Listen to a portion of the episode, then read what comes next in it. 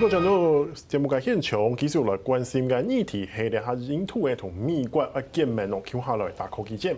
继续来请教嘅韩系冯天师教授为大家来做解释。教授，当然我们刚刚上半场关心了这个巴基斯坦的这个当地局势，那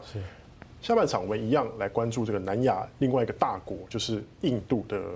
印度的一些动作，尤其是这个礼，同样是在发生在这个礼拜时间，在白宫的白宫的一月三十一号，美国以印度启动了美印关键和新兴技术倡议，然后希望帮助两国，包括在军事上面，包括在半导体、人工智慧方面，能够与中国能有所竞争。那想这边想先请教老师的是，印度跟美国分别在这个这次的倡议里面，他们各需要各取什么东西？是，呃，这个其实是本来是在去年莫迪总理跟拜登总统见面的时候，曾经就谈了。去年在去年五六月的时候就已经谈好，那一到现在这一次我们才看到正式等于启动会谈啊，那而且他是算是非常大阵仗的，很多资深官员去，特别是国安层级的高官员，所以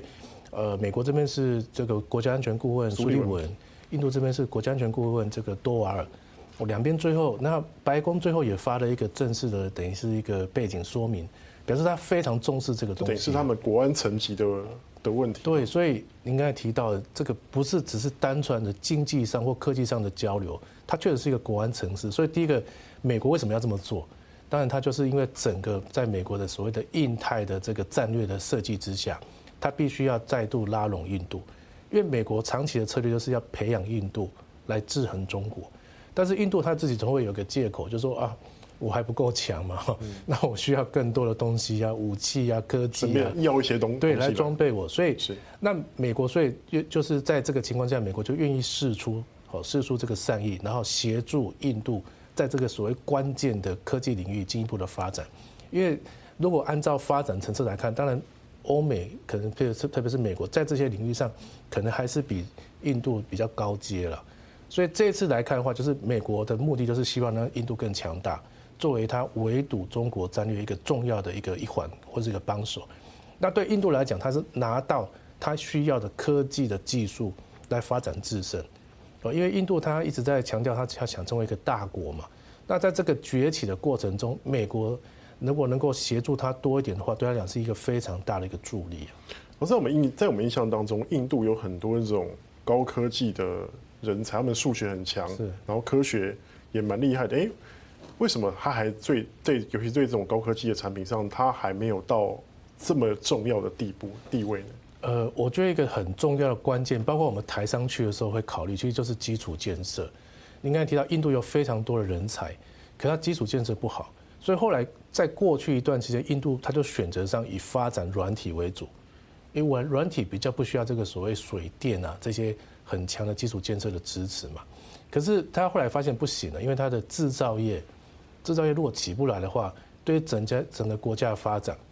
啊，包括它现在跟中国、印度跟中国的贸易，它是呈现一个很大的逆差。为什么？因为它就是需要中国制造的产品啊，它很多东西自己没办法制造。那对于高阶的东西来讲，因为它是非常敏感的。那过去印度这一块很大一部分是仰仗俄罗斯，啊，或这些所谓友好国家。那俄乌战争冲突之后，因为俄罗斯本身受到欧美的制裁嘛。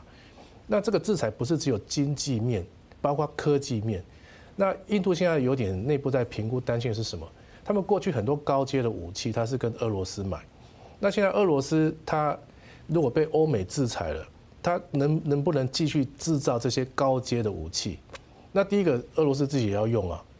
它但是还没有剩下的可以让印度来用。那如果这个东西缺口不能补上的话，对印度来讲就是一个非常大的危机了。所以为什么印度它需要赶快强化这个这个部分，包括所谓高阶的科技跟制造业？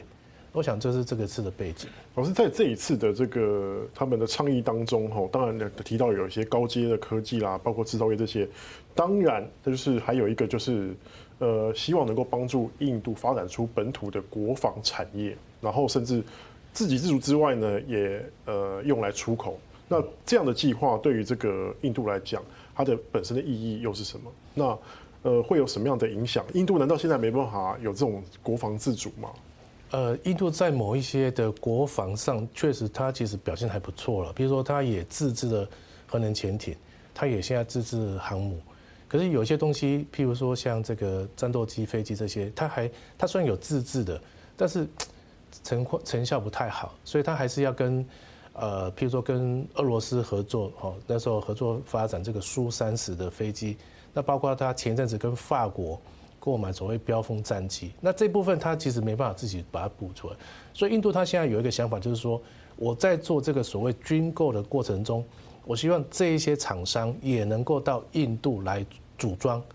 我甚至输出一些技术，然后把我这部分赶快把它填补。等于是技术转移了。对，但是这个就很尴尬，因为我很多国家是想说我卖给你就好，我我如果把技术给你的话，那是不是全部都都给你了？包括他们过去跟日本在谈。这个两用的水上飞机的时候也是一样，虽然说印日的关系这么好，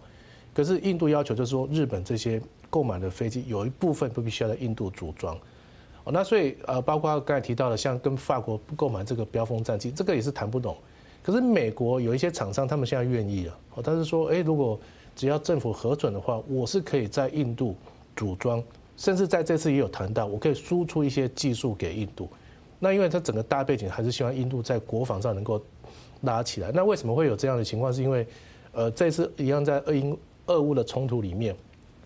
那在这个所谓的四方安全对话的国家里面，印度的这个表现是让比较尴尬，对比较不满意哈，他觉得说你有点摇摆啊。那印度他有个借，他有个理由了，或者一个借口，他说因为我现在的很多的军事的装备还是仰赖俄罗斯嘛，那时候我不能跟他关系闹翻嘛，除非有一天我自己能够自给自足了。我他不止军事，连。油都可能要养。呃，对，还有一些像一些关键的东西，譬如说印度的核电厂的一些技术，那过去它也是仰赖这个俄罗斯的协助跟支持。那所以这个东西如果我没有发展起来，我现在就跟俄罗斯闹翻的话，那对我发展是有限制的。所以他也用这个理由去跟美国去谈。那美国说，哎，你既然这样讲的话，那干脆我就来协助你嘛，让你以后断掉这个所谓这样的借口。是。所以说，就是等于说，呃，透过这样的倡议，希望印度的整个供应链能够去俄罗斯化嘛？老师，这个可以这样解读吗？包括对美国来讲，他希望就是降低对中国的依赖。哦。呃，因为希望现在一直有很多声音嘛，哈，希望能够让印度起来。譬如说，在这个新的供应链里面，印度可以扮演一个比较大的角色。那我们可以看到，像苹果的这个啊 iPhone 十四，它现在已经开始。选择印度作为部分的组装跟基地了。那美国是希望能够把在中国的一些呃，就是美商这些供应链，慢慢慢慢慢的在移出来过程中，去把印度成变成一个所谓替代或取代的一个基地，把它变成是下一个世界的工厂的感觉。呃，至少是对欧美来讲是这样。它以后可能会切成两半，一一些当然还是会留在中国，但它就只是提供中国这一部分。那希望把印度变成是整个欧美这个所谓比较。呃，稳定或者比较安全的供应链里面的一环，但是我们刚才提到这个，可能时间上还是需要这个慢慢酝酿了。因为印度基本上它自己的问题是基础建设不够。刚您提到他人才是很多，那过去的人才很多，可是在国内他没有发挥地方嘛，所以他外流不断输出。对，所以我们现在看到很多世界大厂、IT 大厂的 CEO 其实都是印度籍，所以印度不缺这个聪明的人。但是他没有这样的一个客观的条件让他去发挥。是，老师，那针对这次的这个这个他们的科技联盟，老师认为说，呃，他未来存在的挑战是什么？可能碰到的问题又是什么？呃，过去其实印度跟美国也有签签过所谓这样的工国防工业的合作协议啊。那这个其实牵涉两个内部的问题，一个是说有些东西要输出。它还牵涉到印呃美国国会自己的国内的这个法规规定，那呃特别是印度在目前的情况之下，它还是不愿意跟美国正式结盟啊。它不像这些北约国家嘛，所以美国可以很放心的把它这很高阶的东西都直接给他。那所以我觉得这个未来会有杂音的，美国国内也会有杂音。我们是不是这个时间点就把我们这些比较高的科技、敏感科技、先进科技全部去支持印度？可是它印度好像没有给我们同样回报啊。印度是变强了，可是印度在印太战略上，在中国问题上，它可能跟美国还是有一点距离，包括还有像俄罗斯问题。那这样对美国讲，是不是会可以可以这样做？我觉得未来在整个政策的落实上，这个是要考量的。那第二个就是还是讲印度本身的环境啊，你这即便有这些科技进来了，像我们讲半导体工业啊，我我如果愿意去投资，可是如果你的水电啊这些东西没有办法配合好，那包括我们知道半导体它有不只是资金问题，它还有很多这个所谓专利权，哦，那它怎么样把这些东西能够顺利的移转，这个未来都需要两边的法规去配合，所以一般认为说这个大概就是一个起头了，那还要看后续两边政府的。呃，所谓这个实施的力道，那还有可能要包括整个国际环境的变迁，因为万一，譬如说俄乌的冲突这些，或者中国问题有改变的话，那这些国家政策很可能都会就调整哦。因为目前来看，这个倡议的动机主要还是战略因素，对，并不是纯粹两边国家他们好像自己去去需求去发动了。那所以这个国际因素会牵涉到未来合作的情况。老师，尤其是在你看哦，尤其是像美国现在推动这个 IPEF 嘛，就是印太经济框架架构。那在这 IPEF 里面，光是印度，它就在贸易这个方面，贸易这个支柱上面，它就不参加了。对，它就只参加其他的呃其他比较周边的一些协议这样子。老师从这样的观察来看的话，是不是其实印度它还是有它自己的考量，还是继续走它那个摇摆的路线？对，我们就说它非常印度了，它。不太可能为为了美国或者俄罗斯就轻易改变它这个比较传统上的外交取向，所以印度的考量就是说，这个东西如果对我有利，那我当然可以跟你合作。所以你刚才提到 IPEF，它有四个主要领域，那其中贸易，印度就说那我不参加。可是贸易应该是算是蛮、呃、应该是蛮重要，因为这个我们认为说 IPEF 就是为了补强美国退出 TPP，跟为了要对应对中国这个 RCEP 起来嘛。所以贸易必须是一个关键，可是印度他怎么不要这个东西？那我只要做什么？我要这个供应链哦，你这个愿意让我这边投资，这个很好。那我要清洁能源